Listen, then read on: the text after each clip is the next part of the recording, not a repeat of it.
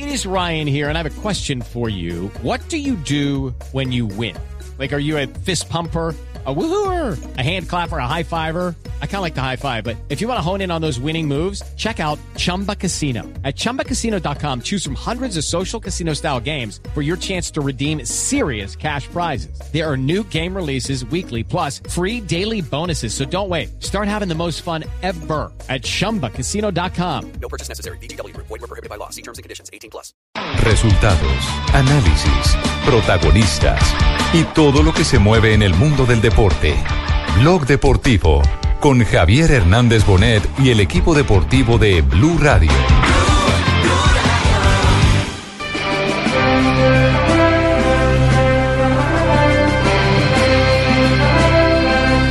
on uh, the World Cup 2026, will, which will be played with 48 teams in a format which uh, comprises 16 groups of three. The top two qualify to a round of 32.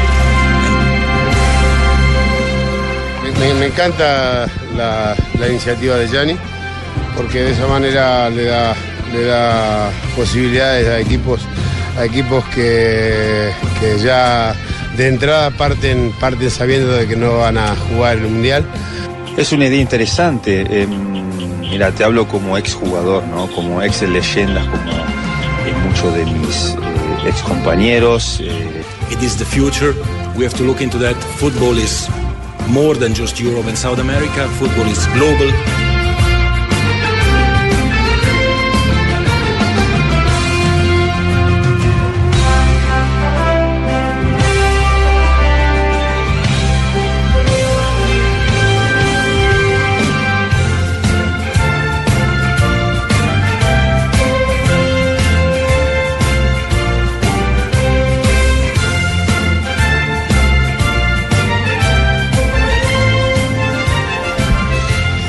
Bienvenidos a Blog Deportivo y se viene con la música FIFA de fondo, se viene el Mundial de 48 selecciones. De antemano les digo, esto va a ser para el 2026 y contraponiéndome a lo que dijo Maradona, que para mí hizo una declaración oportunista, porque él hoy está bien con Infantino, entonces por eso le parece que es todo color de rosa. Si eh, él estuviera eh, enfrentado con Infantino hubiera dicho lo que a mí me parece que él hubiera dicho en otra circunstancia. Eh, el negocio, privilegian eh, que haya mucho más seleccionados. Lo cierto, lo cierto es que se viene un mundial con 48 equipos, compañeros, que a mí me parece una cantidad exorbitante de seleccionados, más allá de que dé oportunidades a mucho más. Bienvenidos a Blog Deportivo y a toda la mesa. Marina. Hola Juanjo, bueno, ese es el primer blog deportivo del 2017, así que feliz año, compañeros. Feliz año para todos. Feliz año. Para mí también el primero. Hola, ¿cómo le va? Ay, muchas gracias por todos los regalos que me dio. Ay, qué bueno. Ay, ¿Sí bueno, sí, bueno, usted- Ay, oye, Usted se comparta, la solo. comparta. Bueno, yo creo que lo de, lo de la FIFA eh, tiene sus partes buenas seguramente y también sus partes malas y sus críticas, ¿no? Por lo menos mucha gente ha criticado en este, pues en el comienzo de este lunes. Eh, la gran duda será en cuántos equipos de cada continente irán al Mundial de 2026, porque pues con el incremento de 16 selecciones hay que decir que son serán muchas los, las sorpresas para el Mundial de, del 2026. A mí me gusta eh, la, la idea porque nos toca trabajar menos, ¿eh? No diga Sí, eso. nos toca No. esforzarnos ¿Por qué? menos para ¿Pero clasificar. por qué, James? Porque, no, no, hab- No, habla... Peckerman. Habla Peckerman. Ah, José Néstor. Discúlpeme, Sí, James, no. discúlpeme. No, mira que estoy Discúlpeme. hablando fluido. Pero ¿eh? usted le parece que va a estar en el 2026 para el Mundial. Eh, bueno, me parece sí, que eh, yo espero que... usted va a estar un que- poco grande. Que, que no, sí, un poco. Eh, pero creo que nos va, a trabajar, eh, nos va a tocar trabajar menos para poder clasificar a, a los próximos mundiales. eh. De pronto son dos cupos más y seríamos muy boludos si no clasificamos. Seguramente, di- dicen, ¿no, Juanjo, que serían dos cupos más para, para la Comebol, serían 6.5 cupos. Ahorita tenemos 4.5 cupos, serían dos cupos a más. Exactamente, o sería Sí. muy difícil quedarse por fuera de esa Copa del Mundo, Juanjo, la de 2026, que además se va a definir la sede en mayo de 2020, o sea, entre el Mundial de Rusia y el de Qatar. A, mí me parece que es un despropósito eh, 48 seleccionados, más allá de que a todos nos entregaría más garantías de estar en el Mundial, lo que es lo que define en definitiva lo que todos queremos, pero eh, 48 seleccionados para depurarse tan rápidamente. Eh, yo no sé si esto va a hacer que el, Mundial tenga un nivel superior. Está bueno que haya más garantías. En definitiva, a mí me parece que esto lo que da es mayor cantidad de votos y va a tener a más dirigentes contentos. Y esto es lo que eh, en- en un primer momento eh, busca Infantino. A ver, yo le reconozco a Infantino que desde antes de ser eh, eh, candidato a presidente de FIFA, él decía hay que hacer un mundial con más seleccionados. Y lo cumple ahora siendo eh, presidente de FIFA. Por lo tanto, él está cumpliendo lo que prometió. Pero a mí me sigue pareciendo una cantidad exorbitante de seleccionados.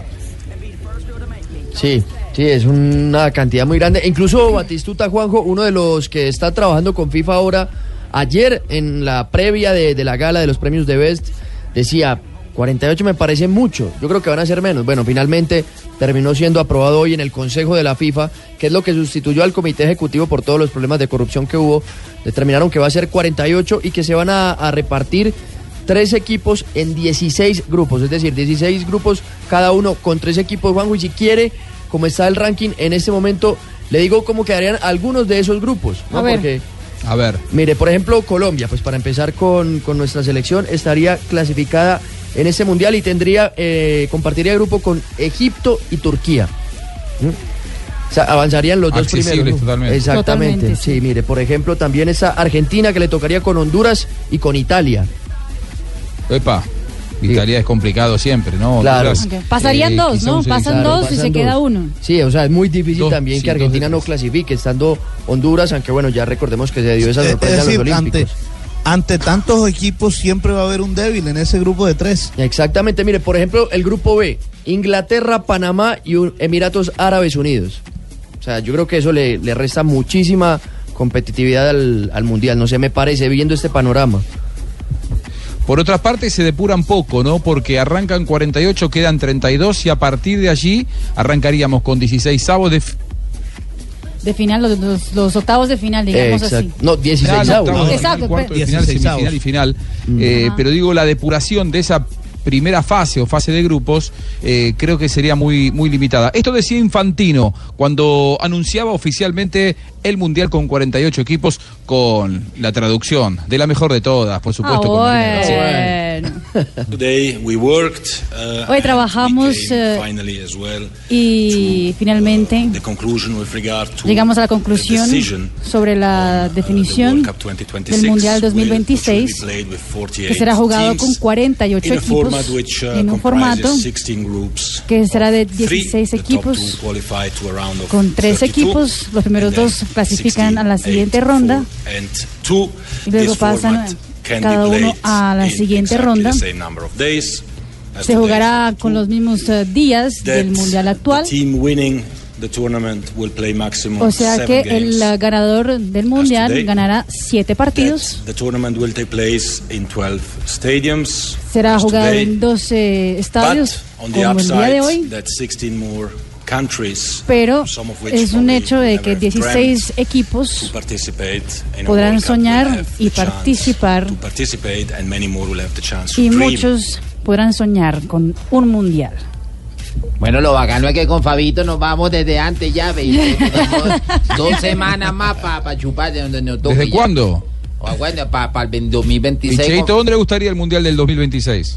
Eh, bueno, eh, eh, eh, Se dice que yo puede creo- ser en Estados Unidos, ¿no? Bueno, más Es cerca, una más cerca, posibilidad. Una vaina donde vendan hasta cerveza, ya ve. Pues en Alemania puede ser una vaina así, bien Sí. bacana, con Fabito ya. Mira, una de las críticas que, Oiga, que he escuchado, mira, Fabito, por ejemplo, si se va a jugar en la misma cantidad de tiempo, los equipos tendrán menos tiempo de descanso entre un partido y el otro partido. Eso es uno. Y el otro, eh, por ejemplo, si Sí, está hablando de- 32 días. de, un mundial en ah, que a lo mejor se puede hacer entre Canadá y Estados Unidos, eso es lo que dicen en la prensa de Estados Unidos que podría hacer el Lo bid que pasa, Mari, para lo que eso. pasa, Mari, ¿Quién es sería el la- anfitrión en ese caso? Lo que pasa, Mari, es que la, la- el, digamos que el, el invento, porque fue un invento, la verdad, o el laboratorio que se hizo cuando se jugó el Campeonato Mundial de Corea y Japón, digamos que no dejó muchos adeptos a, a que esa idea se vuelva a repetir. Eh, no Sí. gustó mucho la idea. Entonces, eh, digamos que eso no es tan, tan factible.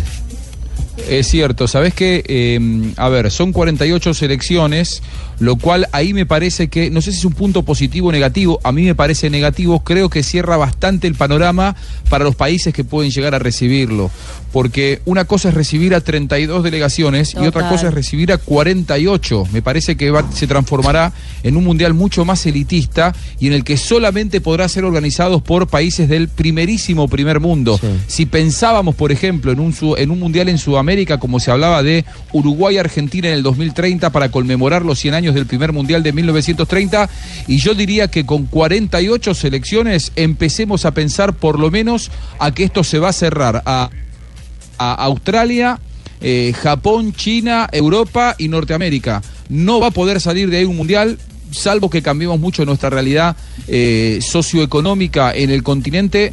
Creo que se empieza a transformar cada vez más en mundiales más alejados para nuestro continente. Juan, y yo después les ofrezco a Venezuela. Eh, No, imagínese un mundial de 48 Bueno, equipos ¿te con parece? Venezuela. Porra, se verá todo. No. Todos ustedes. Tuvieron problemas en la, en la Copa América Sí. del 2007 Imagínate eh, con un con mundial. 12 Nueve, sí. delegaciones, imagínense 48. No, por eso, por eso, Juanjo, yo creo que es que Marina dice también el tema de, de compartir los mundiales, o sea, que entre varios países lo, lo realicen, porque es cierto, o sea, 48 equipos, digamos, en un país como, eh, no sé, Argentina, es demasiado Imposible. complicado. No hay donde claro. poner a 48 Argentina y Uruguay no pueden recibir un mundial con 48 No, selecciones. Ni no siquiera puede. las dos juntos, ni siquiera los dos países juntos.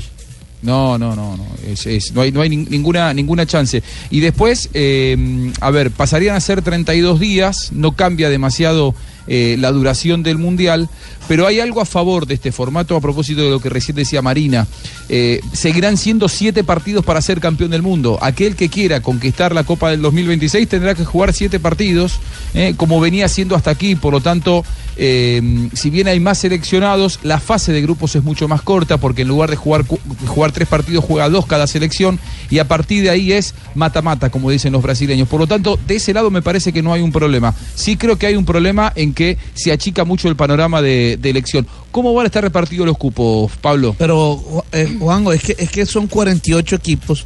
eh, para Sí. explicarle a la gente por qué se complica para un país organizar un, un mundial de 48 equipos. Porque es que no es solo albergar a las 48 selecciones, es albergar a más periodistas de 48 países, más aficionados de 48 países. Eso significa más infraestructura hotelera, más infraestructura de transporte, más estadios, más canchas. O sea, se crece mucho. Es, Claro. es inmenso. Fabito, y por eso Es mismo demasiado. es que es que esto es algo pues de lo que tiene que ver en, en la toma de esta decisión. La FIFA estima eh, eh, incrementar sus ingresos en más de mil millones de dólares con respecto al Mundial de Rusia, que va a tener 32 equipos. Obviamente todo pasa por ahí. Con respecto a la distribución de, de los cupos en cuanto a confederaciones para ese Mundial de 2026, Europa tendría 16. La Confederación tres Africana. más. Exactamente. La Confederación Africana de Fútbol tendría 9 más 1. El más que más beneficiado dentro de eso. Exactamente, claro, que fueron, digamos, los que más votaron, los que más votos pusieron para que Infantino fuera el presidente. Después Pero hay que, Asia. hay que recordar que, que África hoy en día tenés más de 50 países que juegan por cuatro, cuatro cupos y medio, ¿no? Entonces Claro. digamos que nueve cupos y medio para África hasta que sería justo, digamos. Asia tendría ocho y medio. Sí. Con Mebol, Sudamérica, como ya ¿Cómo decía Marina. ¿Un equipo de enanos o qué? O, o- o prácticamente. o- muy, muy bacano. No, no, de- no, no, Un equipo de enanos van a llevar. eh. Con Mebol sería seis y medio, al igual que con CACAF y Oceanía, Oceanía sería solamente un cupo. Que hoy en día tiene medio. Exactamente. Hoy tienen que jugar hoy, hoy tiene que jugar Nosotros, ¿cómo repechaje Nosotros, nosotros tenemos cuántos? Cuatro. Cuatro y medio. Cuatro y medio, sería pues, seis y medio. Tendríamos dos cupos más. No, ya, ya sí no clasificamos. Lo que pasa es que Oceanía seguiría con Australia por fuera, ¿no? Por Sí, lo tanto, hace parte de Asia. eh, serían dos prácticamente, porque Sí, Nueva Oceanía Zelanda y Australia. En Asia es como que no. Claro, Sí. Nueva Zelanda y Australia, uno, uno imagina que serían los que, los que, los que llegarían. Pero eso, Juanjo, entonces le va a quitar muchísimo interés a la eliminatoria, ¿no? O sea, también el hecho de, de tener tantos, tantas elecciones Claro, más, en, más en más este mundial. relajado, más Sí. relajado, prácticamente. Mm, bueno, no, sí, no. No, sí, o en sea, serio. sí, porque ya se quedarían muy pocos equipos por fuera, ya no Te llegan tan 7 sufrido. de 10. Claro. Claro. ¿Para qué hacer eliminatorias tan largas con todo lo que significa en, en- en la relación que por sí es complicada entre, entre los clubes dueños de los pases con viajes intercontinentales a nuestro continente solamente para depurar a tres seleccionados que yo no quiero prejuzgar, pero hoy claramente Bolivia está por debajo del resto, Venezuela Sí. sigue estando por debajo del resto, eh, y quizá depurar un seleccionado más.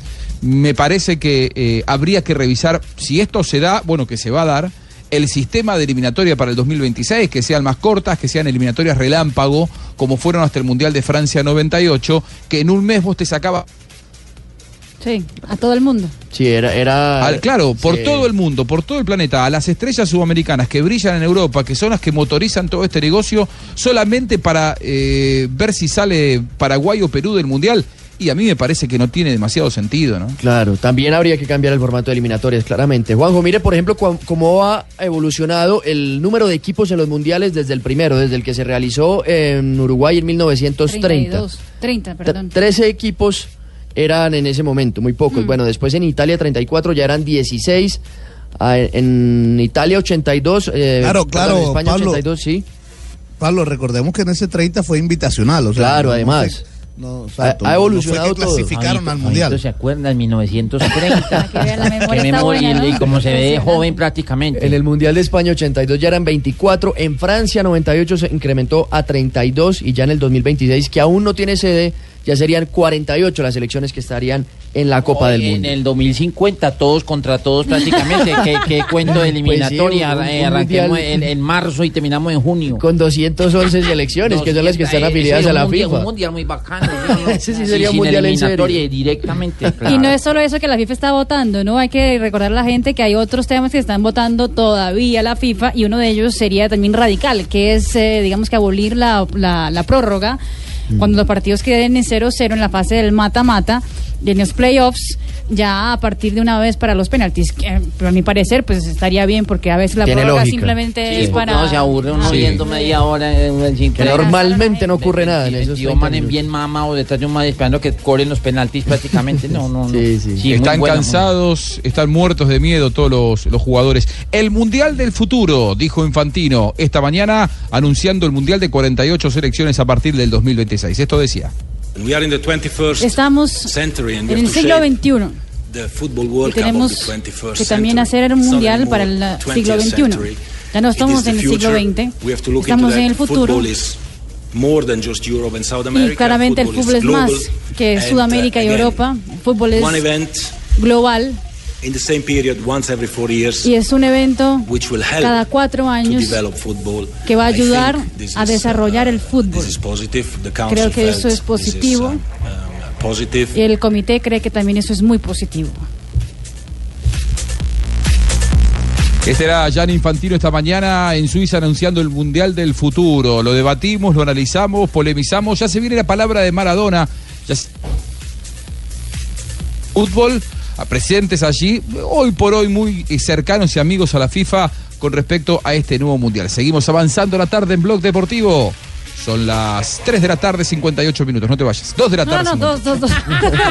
Dos, dos, dos, dos. Hasta Nos luego, el programa. Muchas gracias, don Juan. No, Nos vemos todavía mañana. no, todavía no. Viene Blog Populi. Ya nos echó, Juan.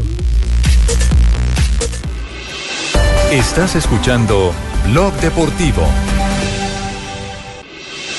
Estás escuchando Blog Deportivo. Ce ballon très mal frappé, récupération de balle pour les, les Monégasques sur le, le côté Oh, avec attention, euh, qui va récupérer le ballon, l'appel de la part de Germain, Germain dans le dos, il y a Konaté qui revient très vite, qui va le pousser un petit peu, l'arbitre ne dit rien, le ballon est poussé en touche par euh, Valère Germain, ce sera une remise en jeu pour les Sochaliens. Deux minutes de jeu à Bonal, euh, 15 000 spectateurs dans un stade qui en contient 20 000, 0 à 0. Alors, euh, tout à l'heure, coach Bueno, Courbis, euh, 0 a disait 0 qu'il juega el equipo de Falcao García Mónaco, pero sin el colombiano en la cancha, Marina. Exactamente, el Sochaux está empatando 0-0 con el Mónaco. Eso en la Copa de la Liga de Francia, minuto 3 del compromiso. Hoy Falcao está en el banquillo de suplentes, pero hay que decir que eso es la Copa de la Liga, no es la Liga, ni siquiera es, bueno, es un partido importante, pero no, no tiene tanta Sí, relevancia, ni incide tanto. y estoy Y se está y por cuidando, eso estoy en el exactamente, banquillo sí, el día de hoy. De Sí. todos modos estoy listo. Pero está listo en el banquillo suplentes, pues, por sí si acaso lo necesitan, pues ahí seguramente ingresará Ramiro Falcao García con la 9. Se juega a partido único este torneo, Juanjo, la Copa de la Liga, cuartos de final. Si gana el Mónaco hoy, pasa a las semifinales. y en caso de empate habrá un tiempo extra, o dos tiempos extra mejor, y penaltis. Así que, pues, pendientes de Falcao, que ya en su primer partido del año con el Mónaco logró una anotación, a ver si sigue marcando hoy con el cuadro francés.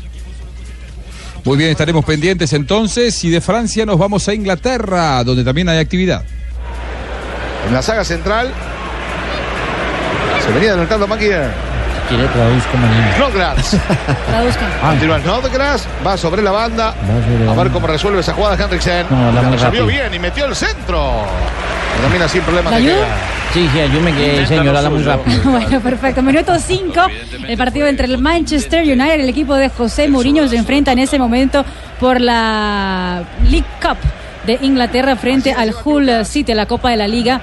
Ya estamos en las semifinales de la Copa de la Liga de Inglaterra. 0 a 0 el compromiso hasta el momento. Y además sin apuro, ¿lo ves? Como diciendo, estamos acá, estamos bien. Huddleston que lo dejaba para Maguire. Y en un rato habrá actividad en España también, Pablo. Sí, señor, va a jugar el Atlético de Madrid frente a Las Palmas. Esto va a ser por la Copa del Rey. Recordemos que eh, en el compromiso de ida el cuadro colchonero venció 2 a 0 a Las Palmas. Algún lobby, ¿no? Algún lobby, eh, tengo algún lobby presente. Sí, ¿no? Pero un lobby a este nivel tiene sentido, ¿no? Aproximadamente dentro de 10 minutos. Exactamente, 3 y cuarto. Vamos a ir eh, cerrando el tema, el tema FIFA, pero muy bien, dentro, dentro de 10 minutos entonces ese, ese partido y estaremos informando al instante. Pero antes no quiero dejar pasar por alto lo que fue el sentido homenaje para Atlético Nacional de Medellín. Me parece que eh, no debemos soslayar la importancia que tuvo en la imagen internacional de Atlético Nacional la eh, decisión que tomaron sus dirigentes, sus jugadores, sus hinchas también, la madurez del hincha de Atlético Nacional, eh, entregándole el título a Chapecoense, no cualquier institución eh, hubiera estado a la altura de tomar tamaña decisión.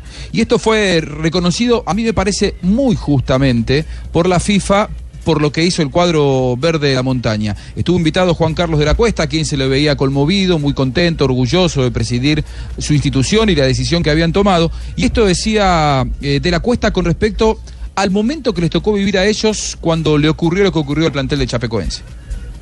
En realidad sí fue muy difícil ese momento, pues nos enfrentábamos a una gran final y saber que compañeros del fútbol renunciaban a esto por esa tragedia tan grande fue muy dolorosa. Hicimos solo lo que teníamos que hacer, que era reconocer a un equipo que ya no tenía la oportunidad y posibilidad de disputar esta final, entregarle esto como un gesto eh, de esperanza, que era lo que queríamos.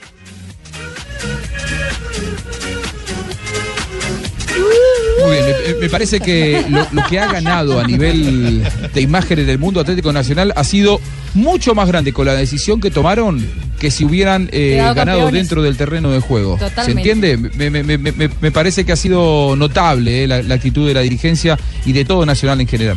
Hoy en día Nacional no es eh, apenas un equipo tal vez co- conocido para algunos en Sudamérica, es un equipo conocido para el mundo entero y conocido por la parte positiva, ¿no? Por, por el Eh, gran claro. gesto que hicieron y Mm. no solo por eso, también por, por- por el plantel que tiene, por los logros No, que y hicieron con en los refuerzos que 2016. llegaron y lo que vamos a hacer este año. Pero el dicho. fair play de Nacional sin, sin duda es, eh, es eh, muy importante. Y producto justamente de esta, de lo que hizo Nacional a raíz de la tragedia, también se va a llevar a cabo este partido el 25 de enero, el amistoso entre Colombia y, Y Brasil. y Brasil en Río. Exactamente, Ah, en Río de ¿verdad que Janeiro. partido, eh? Claro, usted tiene que Eh, convocar yo- jugadores.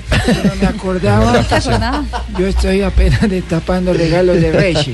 ¿Sí? Sí, Mm, no. bueno, Ah, pues ojalá. despiértese, le diría José. Sí, no, mañana mismo me pongo a trabajar. Bueno, Tite ya anunció que va a convocar a los brasileños del próximo 19. Sería la, la semana anterior al partido. Hay que recordar que solo serán los jugadores que jueguen a liga local. Creo que Colombia podría tener a Jerry Mina porque... Seguro, también Copete, Vladimir Hernández, Gustavo. Cuellar. Será un partido interesante para saber eh, entre los jugadores de acá, de esa parte Sí. del mundo, eh, quién es mejor Brasil. Para o medir Colombia. las ligas, a ver ¿Y cuál cómo es el el último nivel. día para dar la lista que tiene Peckerman? ¿Cuál es el último día posible? No se sabe, ¿no? El 25. No, no, el 25 Bueno. ya tiene que tener, Bueno. pero la alineación, los 11 que van a jugar. Ya no los confirmado. Juanjo, ya pude confirmar con la gente de Chapecoense que estarán en Río de Janeiro recibiendo un homenaje también los eh, sobrevivientes de, la tragedia. eh, al bueno. igual que, que miembros de la directiva del Chapecoense, así que estaremos pendientes también de todos los detalles de este partido. Incluso últimamente se ha visto a Elio Neto, uno de los sobrevivientes, muy involucrado con el club, con los juveniles, con los hombres de las inferiores, pues los que los van a reemplazar, a los que lamentablemente fallecieron esta temporada junto a los refuerzos que han llegado tanto en el torneo local como en la Copa Libertadores, que es uno de los retos más importantes que tiene el Chapecoense. ¿Le llegó, ¿Le llegó algún jugador cedido sin cargo al Chapecoense de algún lugar del mundo? De todos los que prometieron. ¿Alguien le dio algo o no? Sí, la Ju- Juventud de Brasil le dio a Chapecoense un arquero. eh, cedido totalmente sin ningún costo y el, eh, el eh, São Paulo también le, le dio un lateral, no me acuerdo el nombre, ahorita lo, lo- lo reviso, pero también fue una, un jugador cedido al Chapecoense. Lo que pasa es que, claro, están eh, cedidos cuando el equipo pide, pues eh, hacen el esfuerzo por, por, por mandarse el- al, al equipo de Chapeco. Sin embargo, hay que recordar que pues los, los grandes clubes no van a regalar, pues Paolo Guerrero no se va a ir a Chapecoense Claro. porque el Flamengo no va a dejar No, que claro. él se vaya. Entonces, esa ha sido alguna de las críticas a este, pues a este fair play de los otros equipos, es que probablemente están regalando a lo que no quieren, no a lo bueno que tienen en su plantel. Yo, yo ando tan desocupado que yo me ofrecí como técnico, papito. Ah, sí. Sí, y no, le iría mal, pero técnico ya tienen igual. Sí, pero yo estoy disponible. Así sea Mancini. asistente, papito. Yo ando muy desocupado. No, pero usted no está para asistente, Leonel, espere, espere, que ya, ya le va a tocar trabajar de nuevo. Eh, le voy a mandar ¿alguien unas le creyó a cruz- los de? Golgota para que me ayude a vender ahí en Argentina. bueno, bueno. Mándele alguna, mándele alguna que segura, seguramente será bien recibida. No lo dude, no lo dude. ¿Alguien, ¿Alguien le creyó a los jugadores de Barcelona que no asistieron a la gala de The Best porque tenían el partido de mañana por la Copa del Rey? A mí me parece que se filtró la información y sabían que ganaba Cristiano Ronaldo y decidieron no viajar. De alguna manera boicotear la primera edición de la entrega. Fue un plantón lo que hizo el, el- el plantel del Barcelona, pues el equipo, porque incluso hubo varios de- del Barcelona que estuvieron elegidos en el once ideal, pero al final el premio más relevante es el del mejor jugador y el Barcelona, pues bueno, no, no se puede decir que está en crisis, pero en los últimos dos partidos no ha podido ganar y eso para el Barcelona no es normal. Perdió contra el Athletic de Bilbao por Copa, empató contra el Villarreal eh, sufriendo por Liga y tenían la excusa perfecta, pero claramente eh, fue porque no quisieron asistir, me parece. Sí, y- indiscutible que Cristiano Ronaldo eh, eh, fue el mejor jugador del año. Eh, coincidimos que el año 2016 fue el de Cristiano Sí. Ronaldo ganando Champions, ganando Eurocopa, ganando Supercopa Europea y ganando Mundial de Clubes. Probablemente, y yo creo, que, que Messi sigue siendo en la consideración general el mejor jugador del mundo. Ahora, que Cristiano Ronaldo fue el mejor del 2016, me parece que hay pocos argumentos para duda. rebatirlo con todo lo que ganó siendo este un deporte colectivo, ¿no? Totalmente, sobre todo en la Eurocopa, donde Mm. Portugal sin Cristiano no hubiera llegado ni un poco lejos de como, como llegó. Y es bueno hacer esa aclaración. Una cosa es el mejor jugador del año y otra cosa es el mejor jugador del mundo. Creo que no es lo mismo. O sea, fue el mejor jugador del mundo en 2016, Pero, pero, en los, ser, ¿no? pero en los últimos... Cristiano es el mejor jugador del mundo en el día de hoy. En 2016 fue el mejor jugador del mundo, pero yo creo que por un año no se puede eh, como definirlo así, o sea, encasillarlo de esa manera. Hay que tener en cuenta los últimos años. Está bien, no, no es que Messi sea mejor, no estoy diciendo eso, pero en el 2016 claramente fue mejor Cristiano Ronaldo por, a nivel individual y colectivo. Fabio me parece que no está de acuerdo. ¿Qué decís, Fabito? Mire, eh, es que eh, sí, yo estoy de acuerdo que Cristiano Ronaldo fue el mejor del 2016. Eso no tiene discusión alguna, no hay, no hay duda eh, que alguien, es decir, no creo que alguien tenga argumentos suficientes para debatir eso. Todo lo que ganó, yo sé que es un premio individual y, y se premia por los títulos que obtuvo colectivamente hablando. Eso, eso no tiene discusión. Lo que, lo que, lo que le iba a decir a Pablo es que eh, no podemos decir que Cristiano no sea el mejor del mundo, porque habrá alguno que piense que Cristiano es más que Messi. Eh, o sea, esto Además es tan ganó dos veces el premio, dos veces consecutivas. Claro, esto es tan subjetivo, esto depende tanto de gustos que habrá alguno que piense que Cristiano es más que Messi. Claro, seguro. O sea, si, si uno hubiese ganado el balón de oro de France Football y el otro hubiese ganado el de Best, yo, yo ahí sí yo entendería que hubiese tal vez una Pero- división de, de argumentos. Pero es que no, es que fue el mejor del mundo para todo el mundo. ¿Y si será que en algún momento va a pasar eso? Que el ganador de France Football y el del The Best sean distintos. Seguramente. ¿Será? Puede que sí. Tiene es que- verdad, es verdad. Cristiano Ronaldo, el mejor del 2016, que él mismo sabe entró en la historia. Sim, já referi algumas vezes que Ya me referí algunas veces. foi o, ano, o melhor ano da minha carreira. Creo que ese fue el mejor año de mi Ah, carrera. Obviamente com, o- com o troféu da seleção. Claro que el trofeo de la selección ayudó Foi a mucho. primeira vez também na história de Portugal a ganhar esse Pues troféu. la primera vez que Portugal gana un trofeo como esto, Um ano especial. Ano muito Real Madrid especial. Também, Champions. El Real de Madrid con Champions, el finalizaram Mundial de Clubes. Finalizamos el año de la mejor foi um manera. O sea que fue un año espectacular, especial, Individualmente, o. Fue mi mejor año. En el dúvidas fútbol. que já, já estou na história do futebol. No tengo dudas Ah, que estoy en la historia o del fútbol. Ese es mi objetivo desde que empecé a jugar fútbol. Uma estrela e, e tentar Siempre ser sempre quise o ser melhor. una estrella y hacer E- lo e mejor de mí. Não só os Y, y lo troféus hice. falam por si mesmo. No solo yo, pero Os los trofeos hablan os por, individuais, por sí batido. Los Isso para mim colectivos é, y um los motivo de orgulho individuales. e, e Para dá mí es motivo motivação de para orgullo y me da mucha motivación para seguir trabajando de la misma forma y conseguir más. Ay, Marina, eh, Marina es poliglotera y me gusta.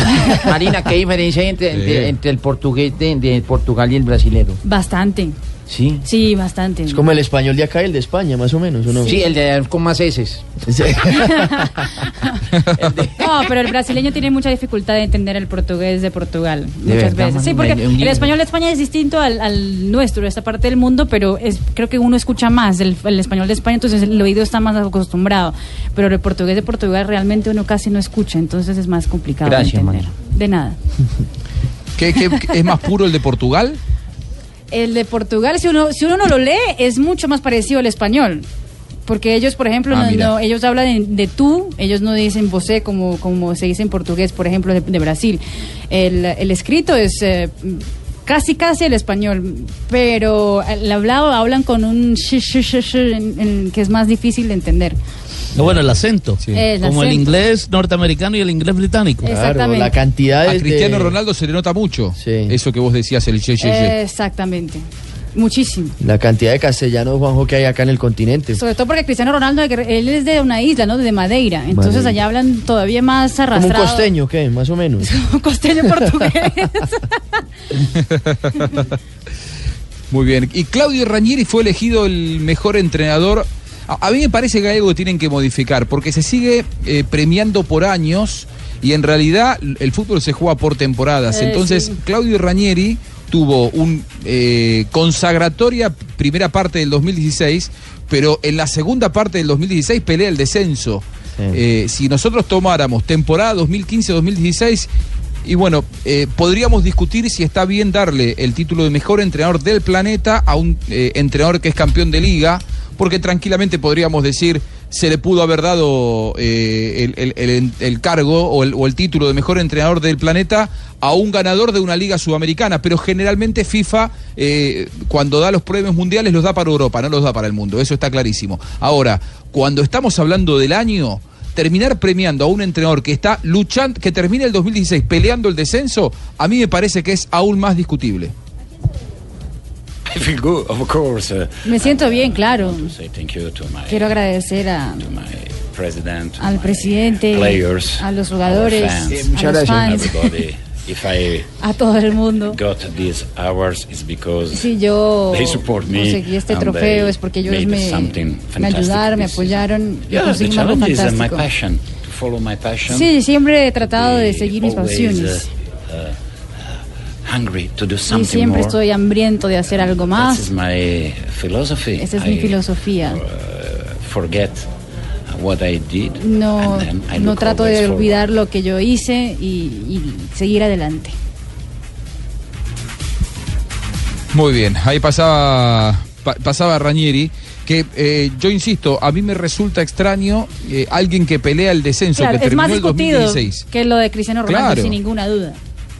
Pero sin duda, porque además que Cristiano Ronaldo arrancó y terminó campeón el año Total. 2016, aunque haya sido en dos temporadas distintas. Aquí no, aquí estamos hablando de un entrenador que hizo algo brillante en, en la primera parte del 2016, pero en la segunda parte del 2016, cuando arrancó la siguiente temporada, o Leicester puede descender. Y entonces eh, me parece que estamos hablando de algo eh, totalmente discutible, además de darle tanta relevancia a la liga inglesa, porque podría...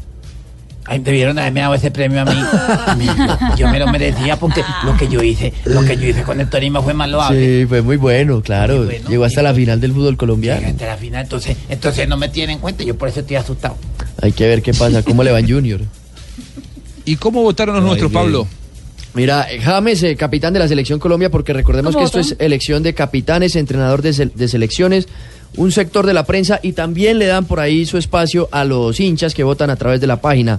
James por mejor jugador puso obviamente a Cristiano Ronaldo en primer lugar, Claro. segundo Luca Modric y tercero Gareth Bale, todos compañeros suyos en el Real Madrid.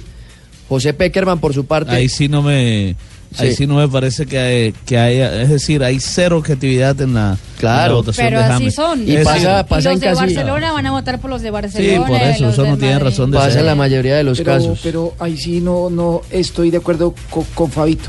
¿Por qué, Porque James? si, si a usted le preguntara cuáles son los mejores comentadores de Comentaristas. la radio, ¿a quién pondría? Mire, no puede, y aquí sí yo como- Se puso duro no James, puede, no puede haber una votación de los tres mejores del mundo sin que esté Leonel Messi. Ya como usted lo quiera poner, uno primero, otro segundo, pero que entre los tres no aparezca Messi, para mí sí eso es falto totalmente de, Gracias. de objetividad. Ruperto está de acuerdo, Fabio. Sí, yo te acuerdo que porque el argentino Messi es el mejor del mundo. Y es compatriota Es suyo. compatriota mío. Él me regaló a mí una camiseta. Sí. Ruperto, ¿dónde pasó la- las fiestas? Me la regaló don Juanjo. Don Messi ¿Pero me dónde pasó las fiestas usted? ¿Dónde pasó las fiestas? Navidad, Año Nuevo. Ah, en Mar del Plata, como Sí. dio la tarjeta, la tarjeta de crédito, me fui para allá. Y la Sí. próxima vez se va Ah. para Villa Gesell, ¿no? Y pasé más bueno, pues ahí me gasté un poquito más de la cuenta, pero todo bien, don Sí, Juan. A, a mí me parecía porque yo no entendía, me estaban llegando intimaciones de pago que Epa. llegaban desde la costa atlántica, desde Mar del Plata, y yo no tenía ningún familiar allí. y, y me imaginé que usted habrán dado por allá. ¿La pasó bien? Lo importante es que la haya pasado bien. Ay, gracias, don Juan. Verdad que no tengo cómo pagar. Literalmente. Sí, ya lo sé. Hace, hace como tres años que no tiene cómo pagarme usted, Ave Ruperto, pero no importa. Ay. En este caso, por el, por el, por el ámbito que estamos atravesando, viste, las fiestas de fin de año, todo esto, lo importante es que la pase bien. Después vamos a, a tratar de definir un plan de deudas, pagos, porque sí. yo le voy a cobrar, ¿eh? Le voy a Ay. cobrar cada, cada centavo que usted me debe. Ay, no me diga, no me dañe, no me dañe el 2017. Lo va a poner como gamero, ¿no? Lo va a Dios- asustar. Dios mío, estoy asustado. ¿Cómo votó? Eh, ¿Tienes cómo votó Peck- Neymar? eh, no, pero Peckerman, mire, Marina, por mejor jugador estu- votó de la siguiente manera: Lionel Messi, Luis Suárez y Alexis Sánchez. Yo creo que lo de Sánchez de alguna manera sorprende, aunque tuvo también un gran 2016. Y para mejor entrenador, o James sea, él no votó. votó por Cristiano Ronaldo. No, Peckerman no. Ni- no lo puso en, nin- en ninguno de los tres primeros Eh, lugares. James, ¿por quién votó para mejor entrenador? Puso a Zidane, a. Ranieri y a Klopp. Usted no está ahí. Esto es injusto. eh, que James no me haya puesto no, a chupar banca, James. ya le va a quitar la capitanía de la selección. Bueno, y Peckerman a mejor entrenador votó por Diego Simeone, Jürgen Klopp y Mauricio Pochettino. Ahí también está, hay solidaridad con sus compatriotas, aunque tiene toda la razón. Lo de Simeone y Pochettino también fue muy bueno. Muy bien, muy bien. Eh, mm, eh, ¿se, se banca el mercado dos premios paralelos? Eh, este fue el primer año con premios paralelos. ¿Se banca el mercado o de a poco este premio de la FIFA se va a terminar comiendo al premio France Football?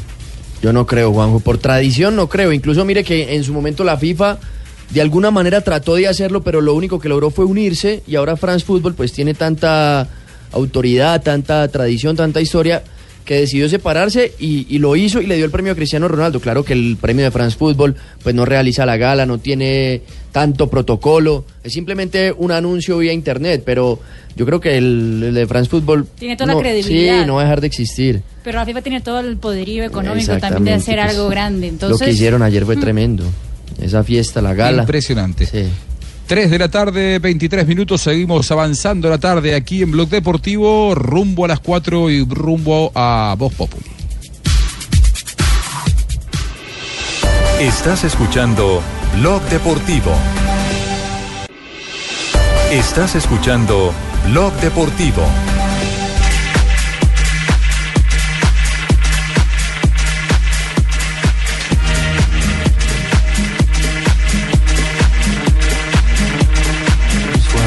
Les couches. À vous, dont le travail, ce sont les vacances. Et à vous, les passionnés, ¿Esto que es un partido de fútbol o un anuncio de un hotel? Es un Marina? anuncio de, creo que de, De motel, de vacances, motel. ¿no? De, de vacaciones Sí, en un algún motel lado. Oye. De en motel, la de motel. Francia en ese momento hay noticia porque el Socio abrió el marcador. No, no, no, el Socio abrió el marcador. 1 por 0 le gana al conjunto de Radamel Falcao García al Mónaco en la Copa de la Liga de Francia. Ya estamos al minuto 25, el gol lo hizo Andrea Zima. El jugador a los, al min- al minuto 16 del compromiso. Hay que recordar que Falcao García está en el banquillo de suplentes hoy en la Copa de la Liga de Francia. utilitaire, c'est aussi ça, être aux côtés des pros. Offre pour une location longue durée 36 mois. Mientras esperamos por Falcao, nos vamos a Inglaterra. Información al momento, resultados minuto a minuto, en Todo. un solo lugar. Tenés todo ahí. Vivís en ESPN. Seguro. Qué mejor que eso. No se pierdan la posibilidad. Además se puede personalizar para recibir las alertas de estos equipos y ligas favoritas. Por ejemplo, ¿querés seguir la Liga Argentina? ¿Querés Haciendo seguir? de cuota la publicidad. Qué puntería tenemos hoy, ¿no? Impresionante, ¿no? Minuto 28 del compromiso entre el Manchester United y el Hull City. Eso por la semifinal de el- la el- el Copa Hull- de la Liga de Inglaterra. increíble en el Hull. ¿Y el qué? En el Hull, donde juega el hombre increíble. Ah. 0-0 está el compromiso que se juega en el Old Trafford. Ya José Mourinho se le ha levantado del banquillo y ya está con cara de bravo ante, ante el 0-0 Pero entre ¿cómo lo sus jugadores. Es cierto que parece mucho a Vargallera. Mourinho, me imagino una pelea de Mourinho y Vargallera dando de coscorrones ambos. Ay, de Meyer. El anticipo de Phil Jones. Recupera rápido la pelota del United. No lo ha tocado Hernández, pobre, desde que entró, ¿no? Está más- más refugiado ahora el equipo, ya no es como en el arranque del partido del Cal City. Pogba, Darmian. Infracción, sí señor, tiro libre. Y dejamos Inglaterra para meternos en el fútbol español. Está jugando Atlético Madrid. Tiene ahorro de gasto, no, pero no directamente, sino porque las personas que ponen un euro, que no es mucho, dicen, ah, esto cuesta dinero. Por tanto, por tanto, no voy a gastar más de lo que yo necesite. Porque dice la presidenta de la Junta de Andalucía Sí, también nos afectó la reforma tributaria. cosa ya. impresionante también está hablando de... Cierto, ya también. y, eh, no, no. En la Copa del Rey, Atlético de Madrid se está enfrentando a Las Palmas. Hay que recordar que el partido de ida terminó 2 por 0 para el favor del conjunto madridis, madrileño. perdón. 0-0 está el partido de vuelta, minuto 12 del compromiso. No se abre el marcador todavía. Se lo está pagando el FLA. Eh, ¿Qué dice, qué dice la, las farmacéuticas? Ah, ¿usted me va a pagar a, a 300 días? Pues mira, este eh, específico vale. Y tenemos fútbol vale en Italia también, Marina. Sí, señor, tenemos Copa Italia entre el Nápoles y el Spezia. Ya gana el Uy, conjunto. especie. Qué rico un quesito con Sí, especie. ¿Te gusta? Sí, muy Eh, imagínate que el Spezia está perdiendo en esta hora en la Copa Italia. Un gol por cero frente al Nápoles. El gol lo hizo Zielinski al minuto 3 del compromiso con asistencia de Insigne. Gana entonces el conjunto napoletano. Muy bien, muy bien. Y a propósito de todas estas reformas y, y el momento del año da para hablar estas cosas y para analizar, para proyectar, para debatir, a propósito de las modificaciones que planea la, la FIFA de cara al futuro, dicen que se viene una eh, eliminatoria próximamente, quizá pensando en 2026. eh, y, y esto a propósito de, de- de algo que marcaba Julián Sierra Mazo, a quien le mandamos un gran abrazo, uno de nuestros oyentes desde Medellín, me parece, hincha de Atlético Nacional. Sí. Eh, di- preguntándonos, Marina, si se puede llegar a venir una unión entre Colmebol y CONCACAF. Exactamente, nos pregunta, ¿qué tan cierto es que la FIFA quiera unir Comebol y la CONCACAF? Pregunta que seguramente Juan Buscalia, tan cercano al Comebol, Eh, podría responde, responder. desde Argentina, Juanjo Buscalia. La, la- la verdad que, eh, a ver, políticamente yo no lo veo demasiado factible por ahora. Todos sabemos, y, y algunos de nosotros hemos estado, sobre todo Fabio, que estuvo en Estados Unidos, los inconvenientes que surgieron en la conducción de la Copa América Centenario, que era para celebrar un centenario de Colmebol, pero se jugó en terreno con CACAF. Y, terminó manejándola prácticamente eh, íntegramente la CONCACAF y la- las, eh, los problemas que surgieron entre, entre dirigentes de una y otra confederación fueron muy grandes. Creo que hoy políticamente están bastante lejos. Yo no lo veo cercano en cuanto a una integración eh, eh, a, a nivel confederaciones. Sí dicen que la FIFA lo que pretende es que las próximas eliminatorias, pensando en 2026, o es decir, no para este mundial, no para el próximo, pero para el mundial grande, el, el- el extra large del 40, de, de 48 equipos, Eh, lo que lo que a mí me llegó como información es que probablemente se juegue en zonas igual como es en Europa. Sea, entre Comebol y sí, entre CONCACAF. equipos de Colmebol y de Concacaf lo cual me parecería eh, acertado y mucho más factible O sea que entonces no habría esos, eso- serían entonces 12 cupos para toda la región o cómo serían? Eh, ah, eh, y eso eso habría que verlo porque por ahora a mí me, me- me llamó la atención cuando esta mañana se anunciaban los cupos, los dieron por separado. Lo que pasa es que imagínense que a esta altura de las circunstancias y faltando tanto tiempo para esa eliminatoria, ya estén dando por sentado que la eliminatoria la van a jugar juntos. Me parece que para que eso ocurra tiene que transcurrir todo este tiempo y en todo caso, cuando se presente el proyecto, dirán, bueno, se superponen, se suman los cupos y en total de toda esta gran eliminatoria terminarán llegando por toda América eh, Lo que 12 pasa, seleccionados, Juanjo- que sería los cupos de uno y de otro, ¿no? Lo que pasa, Juanjo, es que aquí eh, surgen muchos interrogantes. Si se llegan a unificar las eliminatorias de CONCACAF y CONMEBOL, eh, uno de los dos entes desaparecería, eh, se volvería, se convertiría como es en Europa la UEFA, la Copa América sería una sola como fue esta Copa Especial Centenario. Eh, ¿Qué pasaría después? O sea, desaparecería A mí me el uno que no. desaparecería el otro.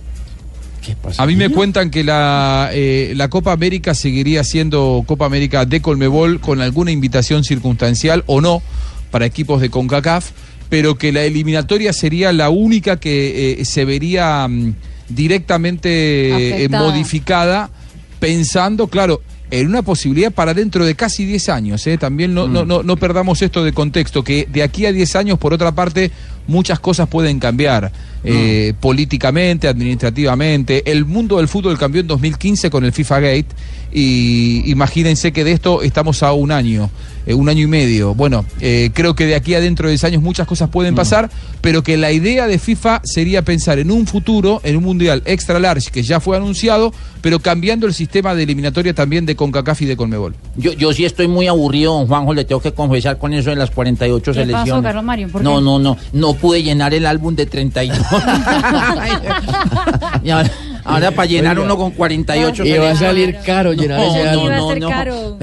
Eh, la- la- va a quedar como un directorio telefónico prácticamente. Sí, la El plata álbum que, que va a Panini. ganar la FIFA con ese mundial, la que va a perder uno llenando ese álbum. Imagínate, 16, 16 páginas más que cada una, pues son 32 páginas más de álbum Panini. No, no. Una enciclopedia. Totalmente. Quiero aprovechar la oportunidad para mandarle un gran abrazo, ¿saben a quién? A un tío de Jonathan Sachin que nos escucha desde Cúcuta, en el norte de Santander, Jairo Clavijo, cañero fanático de Blog Deportivo. Me escribe Sachin y me cuenta que está su tío escuchándonos, ¿eh? así que le mandamos un gran... Un gran, un gran abrazo. Al tío que saludo. Eh, Al tío que saludo, que, que Jonathan está aquí acostado en la maca. Está, No. está descansando lo más de rico. Bueno, esa, es la, esa, esa es la idea de, de la FIFA, ¿eh? de, de- de- de cambiar el sistema de, de disputa. Veremos, veremos si finalmente se cristaliza o no, pero sé que es algo que, que está por ahora en, en proyección y que lo miran con muy buenos ojos. Hacemos un pequeño break y ya nos metemos en el fútbol profesional colombiano para contarte las estrellas que se vienen, porque hay un nombre dando vueltas del que hace tiempo se especula con su retorno, que nos va a contar Fabio Poveda si es que realmente está tan cerca. Pero ya seguimos. Estás escuchando Blog Deportivo. Blue Radio. Estás escuchando Blog Deportivo.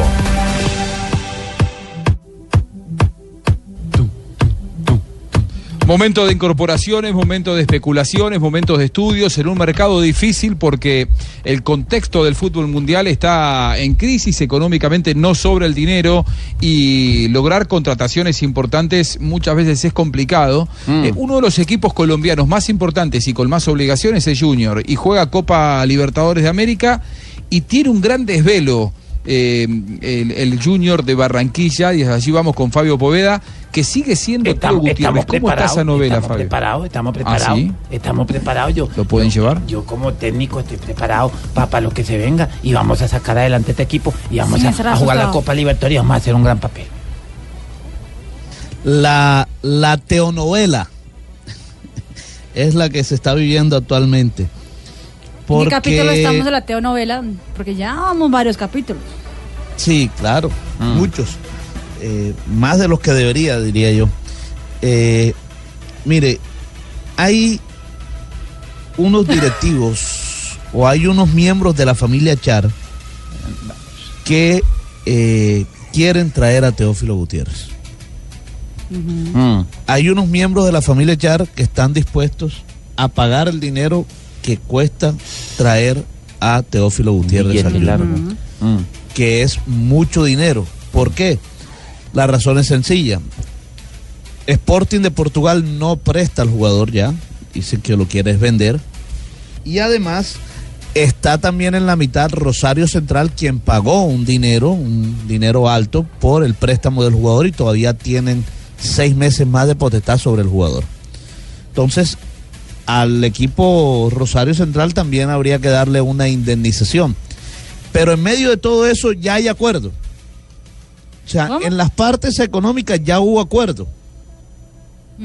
Ya hubo acuerdo incluso eh, en el salario del jugador. El tema es que así como hay unos miembros de la familia Char que quieren traer al jugador, hay otros que en la, dentro de la familia Char y también directivos del Junior que no quieren, o sea, no es que no quieran traer al jugador, sino que les parece muy excesivo el costo. Fabito, pero tenemos, ¿cierto?, al, al presidente hablando justamente sobre el tema de la plata. sí, cómo no, Y- yo y- no, no, no. la- No, no, no, no, no, el presidente No, que Antonio Char, que el no, usted no, no, Antonio Char. Sí, señor, el Ah, presidente bueno. Junior de Con Barranquilla. los tres puntos del IVA No, no, no, tranquilo, eso no tiene nada que ver acá. El, el tema con Teófilo Gutiérrez y dice justamente que uno de los problemas es el tema de la plata. De hecho, ya en Argentina se comenta su salida que ya está encaminada de Rosario Central. ¿Qué se sabe de eso? No, no, eh, son rumores realmente lo que, lo que, lo se ha- lo que, se está manejando hasta ahora. ¿no? Nosotros conocemos la- las, las cifras que bueno, que tienen que ver con, con la operación de Teo y son, son cifras que no son manejables en el fútbol colombiano, para el fútbol colombiano ni, ni, ni para el Junior.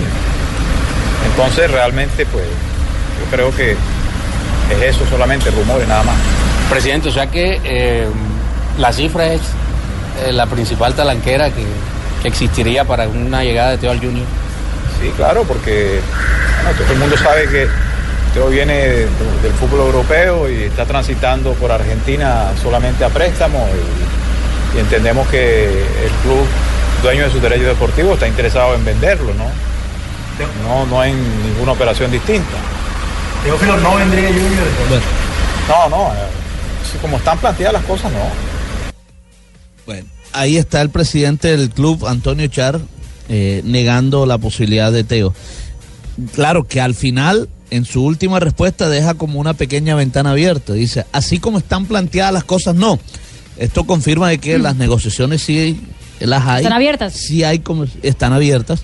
Y lo que yo tengo entendido, repito, según las fuentes que hemos consultado, es que acuerdo hay. El tema es que hay un sector, y entre ellos está el presidente Antonio Char, que cree que es mucho dinero y no estarían dispuestos. a. ¿Y qué dice el jugador, Fabio? Eso es importante. El ¿Qué jugador piensa, está deseoso por venir a Junior, pero no se imagina cuánto. Eh, es más, eh, hoy, incluso hoy en el diario deportivo lee, eh, sale un artículo, Juanjo, que dice, vuelve a casa y dice que Teófilo se ha dedicado a darle likes a una cantidad de cuentas del Junior que han afirmado que regresaría a casa. Y él también se fue con la idea de solucionar su salida del Rosario Central para venir al Junior de Barranquilla. Oye, que venga para acá, para, Oh, Barranquilla. sí, Aquí no. lo recibimos, mi hermano, y además ahorita empieza el carnaval y nos vamos de polvo carnavalero, no joda. Normalmente. El tema, sí, no. el tema de Teo, ¿sabe cuál es? El tema de Teo, y yo creo que esta es la principal piedra, digamos, en el camino, es que eh, como Sporting solo vende al jugador, al comprar al jugador tienes que automáticamente hacerle un contrato por tres años. Y eso, por Claro. supuesto, que eh, subiría mucho las cifras eh, para nuestro Oye, fútbol. Fabio, ¿tú sabes más o menos cuánto se ganaría Teo así mensualmente por encimita ya? Sí, se, además lo digo, se habla de 150 millones de pesos mensuales. No joda, con esa vaina. Ahora, yo, digo lo siguiente. Fabio. probablemente vos lo conozcas mucho eh, a Teo y hayas tenido la oportunidad quizá en las fiestas de hablar con él. Lo que a mí me cuentan desde Rosario es que él no se adaptó a, a vivir en Rosario, que no disfruta Él de la pensó ciudad. que Rosario iba a ser Buenos Aires. Claro, claro, que Buenos Aires le daba cosas que Rosario no le da. Y no me refiero a eh, salidas, eh, porque es muy profesional, Teo, en ese sentido, es un hombre que se cuida mucho, no, no, no, no es que anda en la noche, sino que él, en, él en Buenos Aires salía y era uno más, disfrutaba de, de la rivalidad con Boca, estaba muy identificado con River. Cuando él fue a Rosario se dio cuenta que esa eh, rivalidad entre Central y Ñuls es mucho más visceral, mucho más violenta, y a eso a él lo recluye a vivir dentro de un barrio privado, un barrio cerrado, con su familia, sin vida social, sin disfrutar de la ciudad, y en definitiva es una vida que él no quiere ni para él ni para su familia. No digo que se viva mal en Rosario, al contrario, es una ciudad hermosa, pero me parece que eh, nunca se adaptó Teo. Esto lo transforma a él en algo que a mí me parece no le conviene para su carrera, que es en un inconformista absoluto. O sea, él estaba desesperado por volver de Europa a la Argentina. Tomó una mala decisión porque se fue a una ciudad en la que te acordás que yo advertí, Fabio, ojo que Rosario no es una ciudad fácil. Porque la rivalidad es diferente entre los clubes.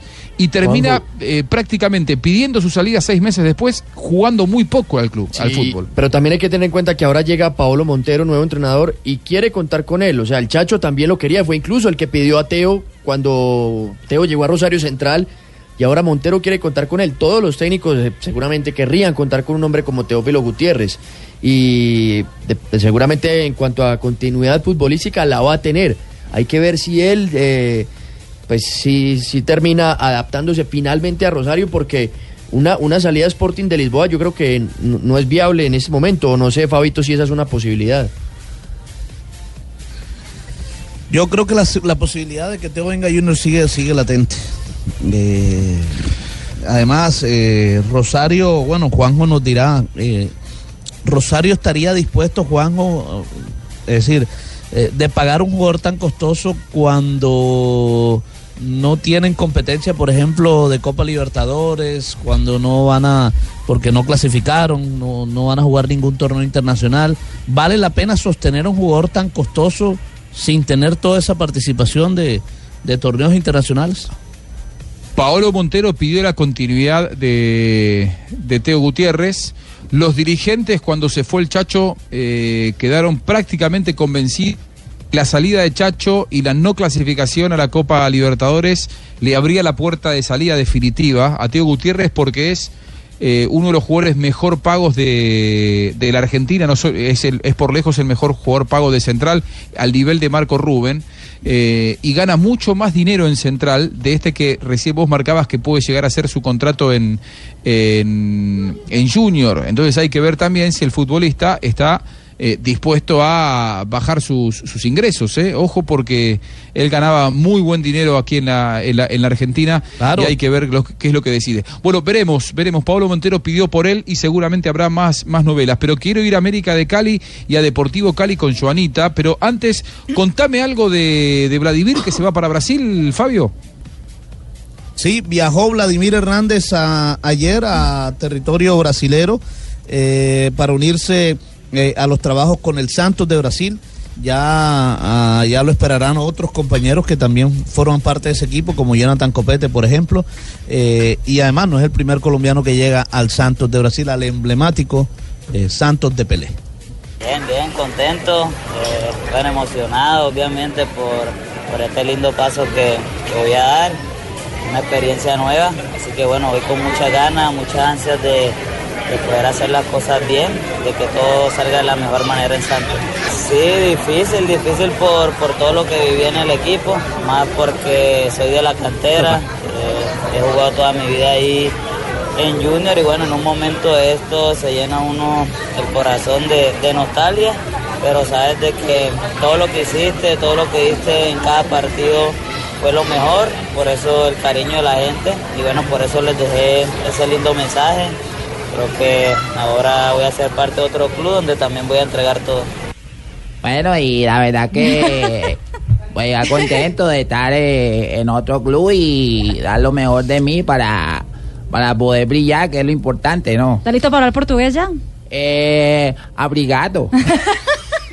No, obrigado. Sí, no, abrigado me que me abrigado que el calor que está haciendo en. Brasil, no creo que necesite estar. Oiga, 40 grados. Vladimir, Vladimir, bueno, si sigue mostrando, por supuesto, el nivel que mostró en Junior, pero sería uno de los eh, posibles jugadores que estaría con la selección Colombia en el partido amistoso ante Brasil para recaudar fondos para los damnificados de la familia del Chapecoense, ¿no?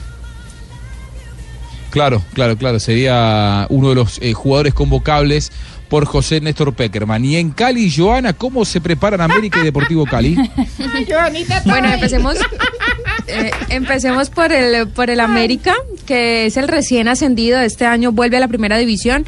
Está ya, inició la semana pasada su pretemporada. Llegaron cinco jugadores. Anderson Zapata, que llega de Patriotas, Juan Camilo Hernández, el Cucho, que recordemos está en la selección Colombia Sub-20, Charles Monsalvo, quien llega del fútbol mexicano, también arribó Jorleis Mena del Medellín y Neco Martínez, el arquero que estaba en Nacional. Salieron Aníbal Hernández, Pablo Sebastián Fuentes, Faber Mercado y Alejandro Peña Aranda. El tema de, de Martínez Borja, de Cristian Martínez Borja, estaba eh, complicándose, pero nos ha dicho el profesor Torres que se va a quedar, que le dijo que él tenía todas las ganas de quedarse y que quería jugar esta temporada con el América de Cali. Y dijo Hernán Torres también que está contento con los jugadores que ha traído para empezar la Liga Águila 2017. Bueno, son refuerzos que han tenido el visto bueno mío. Son jugadores que yo he tenido, como, como Anderson, como, como Charles, como, como Jorley, los he tenido, los conozco. Confío en su capacidad y su condición, por eso di el visto bueno para ellos. Aquí nosotros no vamos a mirar el promedio, nosotros vamos a mirar estar allá metidos en la punta. Eso es lo que tenemos que mirar con el grupo. Nosotros no vamos a mirar ni qué promedio ni qué, nosotros vamos a estar metidos en la punta. Si usted está primero, segundo, tercero, cuarto, quinto, usted se aleja del promedio por lógica, ¿sí o no? Entonces nosotros no tenemos que apuntar, mirar el promedio, tenemos que apuntar es mirar en los primeros lugares estar el equipo clasificado. El equipo va a participar en la Guayaquil Cup a partir del 25 de enero. El 18 de este mes van a viajar a territorio ecuatoriano. Por los lados del Deportivo Cali, pues en este momento ya se ha confirmado la llegada de 10 jugadores. Están en el tema de Franco Cángeles, quien estaría arribando esta noche a la capital vallecaucana, pero confirmados ya están Pablo Mina, Dani Rosero, Jonathan Murillo, también Nicolás Albarracín, quien llega de Peñarol, Jefferson Duque, quien es el jugador que más expectativa ha causado por los hinchas. Llega Joe Cardona, César Amaya, Miguel Murillo, Albeiro, Albeiro Sánchez y subieron de la cantera verde y blanca Humberto Acevedo. Andrés Curbelo y Juan Giraldo. Y justamente Jefferson La Fiera Duque, quien llega de México, ha dicho que llega motivado, que deja atrás su paso por el fútbol mexicano y que espera volver a brillar aquí en Colombia. Creo que tuve un desafortunado paso por el Atlas de México, pero creo que eso ya es para dejarlo atrás. Ahora vengo con una nueva ilusión. Agradecerle al Deportivo Cali por abrirme las puertas otra vez al fútbol colombiano. Vengo con, con muchas expectativas, con mucha humildad y trabajar para el objetivo que, que se está trazando en el grupo. Entonces vamos a trabajar para eso, para conseguir ese nivel que, que se ha obtenido en el fútbol colombiano y creo que aquí lo voy a lograr. El equipo está concentrado en este momento en Pereira realizando la pretemporada y los directivos, eh, aparte de, encargarse del tema de los refuerzos, también están atentos al tema del estadio de Palma Seca porque la gobernación del Valle eh, ha dicho que, va a restringir el tema del, del, acceso al estadio por la movilidad, lo que pasó, recordemos, en el último partido del Deportivo Cali, 4 de diciembre, ante el Bucaramanga, que hubo un caos vehicular, no se podía salir del estadio, así que están en este momento analizando el tema de si el Deportivo Cali va a poder jugar o no en el estadio de Palma Seca este año. Qué lástima, ¿no? Qué lástima que es decir, sí. siendo un problema de hace muchos años, de hace, desde hace muchos años se habla de los accesos. ¿No hay manera de solucionarlo ese, ese inconveniente, sí, Joana? Sí, sí hay. Lo que pasa, lo que pasa es que cuando, cuando la, la marca que hizo el tema del estadio y los accesos solamente compraron unas tierras y ahora esas tierras están valoradas en mucho más. Es decir, nos explicaban aquí que, digamos, si un, una hectárea de tierra para, para poder ingresar al estadio costaba 100 millones de pesos hace 4 o 5 años, en este momento está costando 500 millones de pesos. Entonces, ese es el problema que tiene el Deportivo Cali, que no tiene todo el dinero para poder invertir en esas vías de acceso. Muy bien, Juanjo, muy bien. y- bueno, y- eh, sí. Quería preguntarte por Franco Cángeles, porque es que él ya llega a Colombia esta noche, pero pues en qué, en qué, pues qué no vuelo? sé, él estaba en Boca Unidos, eh, ¿cómo, ¿cómo llega? Eh, a ver, él, él viene de jugar en el, en el ascenso en el fútbol argentino, Franco Cángele. eh, sin ese final, Franco Cángele. Ah, Cángele. Eh, él fue el- uno de los jugadores que pateó en aquella definición del 2004 Copa Libertadores, ¿se acuerdan? Claro. Eh, Boca ante Once Caldas, eh, que ganó Once Caldas por 2 a 0 la definición por penales. Bueno, él erró, fue uno de los jugadores de Boca que erró aquella noche. Eh, después anduvo mucho por el fútbol turco, volvió hace un par de años al fútbol argentino, jugó en el ascenso y durante la temporada la- durante la temporada anterior, es decir, durante el año 2016 no tengo exactamente su ficha, no sé qué edad tiene ahora, debe tener, imagino, 32, 32. 33 años, es un ju- 32, es un jugador de 32 partidos, 12 goles en la temporada. Está muy entero. Sí, sí, por eso digo, es un jugador que viene activo, que viene jugando, que viene actuando y que, bueno, dependerá de su adaptación a- al fútbol colombiano. Él viene de jugar en el ascenso y tiene que pasar a un nivel de primera división, pero que tiene jerarquía, no hay, no hay ninguna duda. Eh, a ver, los equipos de Bogotá y de Medellín con Pablito Ríos, ¿cómo está su mercado de pases? Porque hoy firmó Aldo, Pablo. Sí, eh, tenemos la información, Juanjo. Oh, sí, Juanjo, hoy- ¿Cuál de los dos Pablos Tenemos es la ese? A ver, a no, si a ver, quiere- Pablo Ríos. Mejor, mejor le digo yo. Pablo Juanjo. Ríos. Yo yo No, me- no, no, pero déjeme. A ver, bueno, ¿qué, qué pasó hoy con Aldo? No, hágale usted. Ay, sí, no. Firmó Aldo Leo Ramírez hoy finalmente con Atlético Nacional. Juanjo se convierte en el primer refuerzo del equipo verdolaga de manera oficial. Va a estar en 2017 para jugar la Copa Libertadores con el equipo verdolaga. Y Dairo Moreno, que ya está al preacuerdo, estaría viajando entre hoy y mañana a Medellín para hacerse los exámenes médicos y firmar definitivamente con Nacional. De, de allí, pues, e- equipo en el que ya salieron Alejandro Guerra y Neco Martínez. Guerra al Palmeiras, Neco ya se fue a Millonarios. Medellín, por su parte, te- bueno, va a tener... al, a- al América. Sí, Neco se fue a la América de Cali, exactamente. Luis Ubeldía, el nuevo técnico de Medellín, que pues ya había sido confirmado desde diciembre, pero que iniciará este año. Va a estar también Juan Fernando Quintero, por fin, también estaba desde el año pasado. Y Cristian Nazaret, Jonathan Lopera, Nelson Ramos y Jonier Viveros son los hombres que llegan al equipo del poderoso. Millonarios, pues ya tiene varios refuerzos, aunque está buscando un volante también. Ya está Miguel Ángel Russo, que fue presentado, Carachito Domínguez, que regresa, Cristian Arango, Felipe Vanguero, Elícer Quiñones, Jair Palacios, Janeiler Rivas y Anier Figueroa, al igual que John Duque, Santa Fe por su parte que ya cerró contrataciones, trajo a Carlos Senao, Johan Arango, José Adolfo Valencia, el Trencito, Damir Seter, Daniel Buitrago y Denis Stracualursi. Esos son las novedades hasta ahora de los Enredo equipos para de los Bogotá y comentaristas. La pelota ya está es- extra. Stracualursi, pero Juanjo ya tiene experiencia. no juega con James. No, si subimos con Jeff Josian.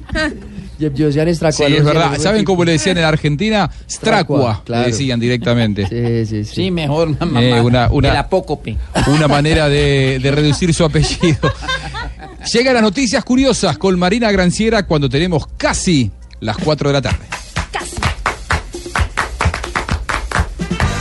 No, que no era lo Eh. Ave María, qué belleza, Marina. Qué. Marina, Marina, contanos, Marina. Carlos Mario, voy a empezar con una noticia bomba. A ver, bomba. Pues la FIFA acaba de decir que en la, la gala de The Best, que imagino que tiene todo tipo de seguridad, imaginen la cantidad de, pues, Mm. de gente De escolta, de- de escoltas que tienen ahí. De logística. Pues en medio de tanta escolta, se robaron seis relojes de lujo de la gala. No, en serio. Sí. Los relojes tenían valor estimado a 100 mil francos, que son más o menos 100 mil dólares cada reloj.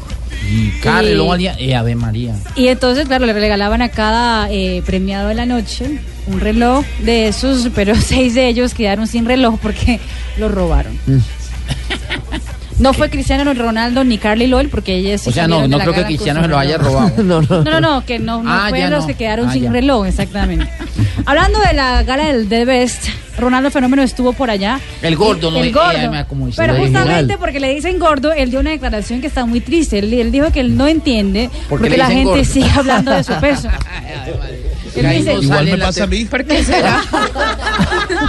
Había que hacerle plano abierto. Que se ríe. Ronaldo Sé, lo que está sintiendo, igual me Muy pasa. seriamente que no entiende porque la gente sigue hablando de su peso, que le asusta los comentarios y la importancia que eso tiene en la vida de la gente que por ¿Quién es más gordo. Ronaldo o, o Fabio? Hagamos, hagamos una encuesta en, en las No, redes. Fabito, no, voy- no voy a No, defender. Ronaldo. Ronaldo está mucho más Escriban a arroba Blue Deportes con su opinión, Fabio o Ronaldo. ¿Cuál de los Ronaldo.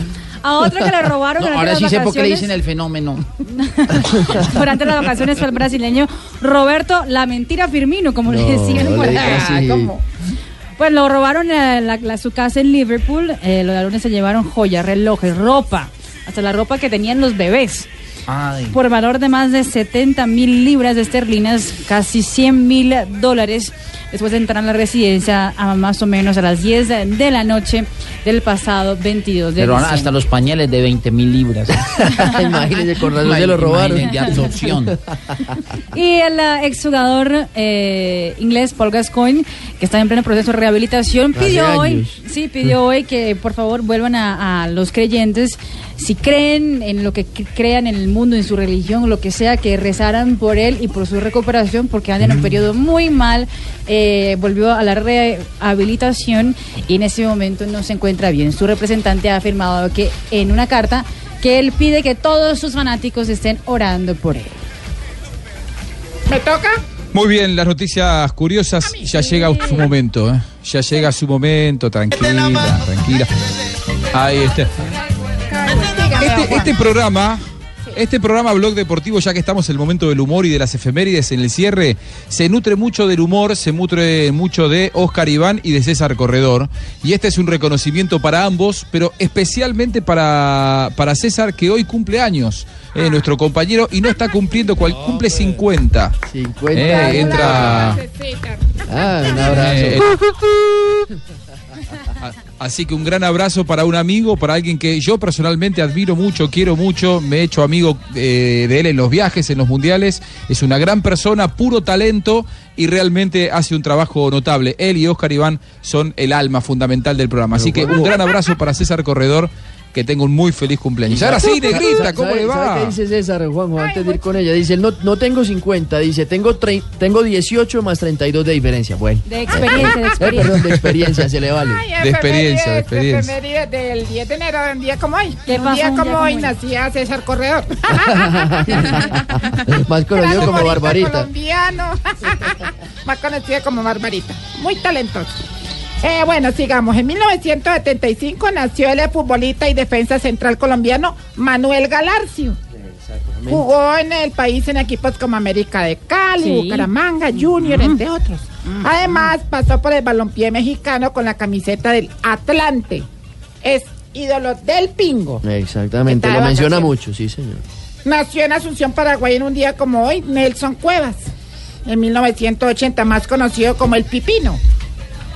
Es un futbolista que pasó por River Plate América de México. Ta, ta, ta, jugó la moneda. Bueno, en 1992, está muy largo. En 1992 nació en Bogotá Lady Andrade, delantera de la selección Colombia de fútbol femenino. Ha jugado los mundiales de 2011 y 2015, además de los Juegos Olímpicos de 2012 y 2016. Ajá. En el 2011, el argentino Lionel Messi fue reconocido como el mejor futbolista del mundo por segunda vez consecutiva. En esa ocasión se impuso a Andrés Iniesta y a Xavi Hernández. Y en un día como ahí venían dos hombres caminando y se encontraron tres granadas. Así tiradas en la calle. ¿En la calle? Tres granadas. ¿Tres granadas de comer? ¿Tres No, granadas? no, tres granadas. y entonces uno dice, uy, hay, hay que llevárselas a la policía. Y el otro dice, no. Y si se nos explota una, y dice el otro, no, pues entonces decimos que solo nos encontramos dos. Ay, Ay, negrita. Ay, negrita. Ay. Doctora Labia, ¿cómo le va? ¿Tanto tiempo? Oh, tanto tiempo. ¿Cómo estás? ¿Sí te exploraste en estas vacaciones? Eh, sí, sí, en eso estoy. Ah, todavía. Un programa, No, hombre, no Vamos a marcar, Siempre, siempre, para más tarde. cogieron con las manos en la masa. Eso está muy Eso está muy bien. Bueno, aquí llegó doctora Labia para invitar a todos los oyentes exploradores, conejiños de la sexualidad, a que escuchen Voz Populi. Aquí estaré dando consejos para que conozcan el sexo, pero que no abusen de él, ya que hace poco fui testigo de un problema, Marina, ¿Qué muy grande de un hombre que sostenía relaciones cinco ¿Cómo veces al día con la señora. ¿Cinco veces? Sí. Ah, pero eso está excelente. ¿Cuál es el problema? Que era con la señora de otro. Oh, oh, oh, oh, oh, oh. Bueno, por eso tienen que disfrutar, pero cuidarse también prioritariamente en las fechas especiales como en la Semana Santa, en la cual está comprobado, Marina, que el sexo, eh, eh, eh, los amantes se quedan pegados en el sexo, ¿De teniendo verdad? sexo, sí, está comprobado. ¿Pero qué? Sí, los novios también se quedan pegados y los esposos se quedan dormidos. Ay, María. Doctora, eh, me imagino que hoy nos vas a enseñar así como si empezara el 2017, todo sobre Sí. los amantes, me imagino. Ah, se imagina muy, pero muy bien. Claro que sí, mi conejiña hormonal. Hoy les enseñaré algunos tipos de amantes según los libros. Voy con posición número uno. Y aquí tenemos al amante libro de mil páginas. ¿Cómo es ese? Uno sabe para dónde va, ¿sí? Uno sabe pa- que se va para, para largo, pero porque empieza con el índice, ¿sí? Bueno, voy con posición número dos. En esta posición tenemos al amante libro de matemáticas. Mire, empieza en 4 y termina en 69. Me encanta eso. Oh, esa es la que más me encanta. Voy con posición número 3. En esa posición se encuentra el amante libro de idiomas. ¿Libro de idiomas? Sí, es especialista con la lengua. Bueno, voy con la posición que me gusta a mí. En cuatro. Bueno, finalmente, en esta posición tenemos al amante libro de bolsillo. Por lo pequeñito, es el que entra más fácil. Ah, ah, ah, muy rico, ¿no? Sabrosito. Estoy muy, muy, muy, muy, muy. ¿Muy qué? ¿Cómo la pasaste en las Demasiado vacaciones atrevida. en Río? Demasiado atrevida. Yo vi María Auxilio fotos. estaba. Le, vi- le vimos muchas fotos en Sí, Río. muy bien. Ahí compartí con mi familia, Y con mi mamá, con mi padrastro, Y con mis exploró el hijos. mar, exploré el mar, Río me Janeiro. exploraron también en la arena. También, porque me taparon en la arena Ah, también. arena. Mientras Sí, tanto, sí, María sí. Auxilio se dedicó en. Canadá a cortar árboles. Lo dice porque. ¿Por qué, por qué lo dice ¿Por Santiago? qué lo dice? ¿Por qué lo dice? leñadora. Oh, oh, oh. Pero está de moda. que volver esto a televisión. Y usted, y usted se dedicó a la cárcel, don Santiago. Lo digo por la barba. No, estoy feliz. Sí, Vamos no, a mostrarle a los oyentes cómo llegan nuestros compañeros de vacaciones, porque pues, ya hicieron referencia. El uno enfermo con gripa dieta. y el otro. Y Jorge con rastas, mire. Mejor vámonos con los titulares en los Populi hasta ahora. Don Jorge. Asamblea Nacional declaró abandono del cargo de Nicolás Maduro. Ojalá lo destituyan. Claramente, eso de abandonar el cargo en los momentos de crisis es algo que solo se me ve bien a mí. Ay, cuidado.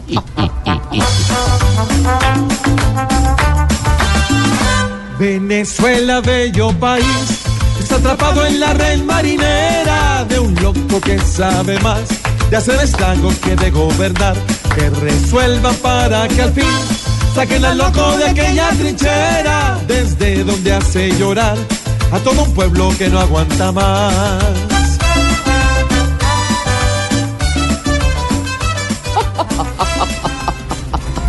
Unos 400 guerrilleros serán indultados y 15 mil procesados, perdón, 15 mil procesos a las FARC serán archivados. Y ahí está la representación de los Reyes Magos. ¿Cómo así, doctor?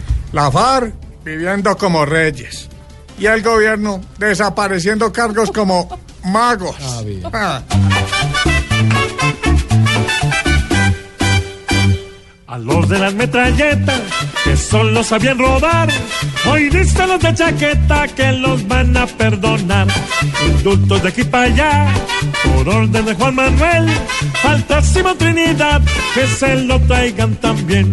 Y Uribe que debe estar con la rabia al 100%, y el pueblo que va a pagar los salarios del cuartel.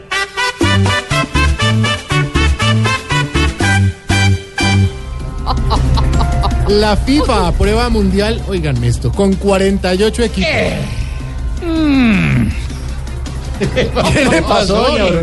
Ya que cualquier equipo va a poder ir, Sí. ese mundial se va a volver prácticamente un bosque. Un bosque, pero ¿por qué? Eh, troncos para donde mire. Ah, también, sí.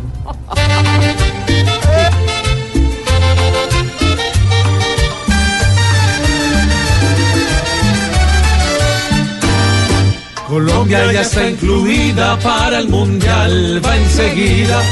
Pero porque viajan todos, no porque esté bien nutrida. entonces ya descansemos. Pues nuestra patria querida, sin muchos esfuerzos hoy, fijo es de las escogidas.